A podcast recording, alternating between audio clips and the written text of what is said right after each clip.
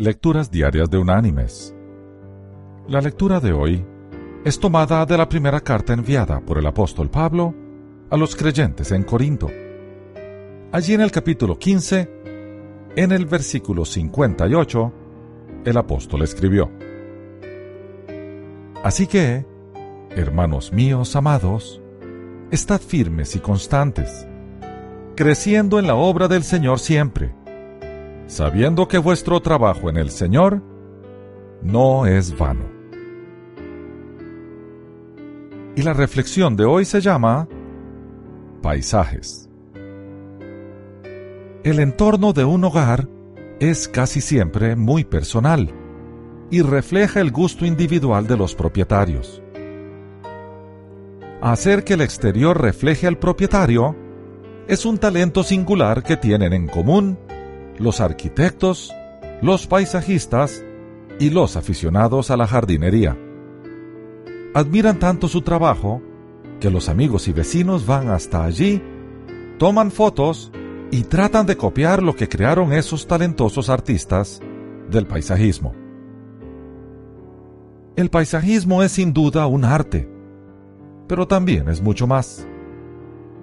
Esos lugares tan singulares y atractivos dicen algo sobre el propietario, expresan sus preferencias, permiten conocer lo que él aprecia y se observa el resultado de todos los esfuerzos que el propietario hizo para crearlo. La mayoría de los jardineros dirán que aunque les gusta mucho la jardinería, esta requiere de mucho trabajo. Involucra la inversión de dinero, tiempo y mucho esfuerzo para crear los resultados deseados. Durante uno o dos años, un jardín bien cuidado requiere tanta atención y dedicación como un nuevo bebé. No obstante, si se está dispuesto a seguir las direcciones, invertir en los materiales necesarios, nutrir y regar las plantas del jardín y arrancar las hierbas malas, se puede esperar un precioso jardín. Hace falta preparación, dedicación y muchísimo trabajo.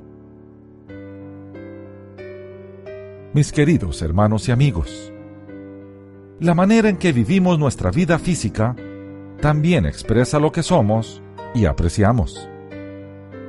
Se requiere preparación, nutrición de la palabra y constante atención a las malas hierbas de nuestra vida diaria, a fin de crear un bello y satisfactorio paisaje espiritual. Fácilmente se pueden observar a aquellas personas que reflejan un hermoso paisaje de vida. Siempre están en paz y con un gozo especial que se refleja en todo lo que hacen. El secreto está en el equilibrio y en sus prioridades.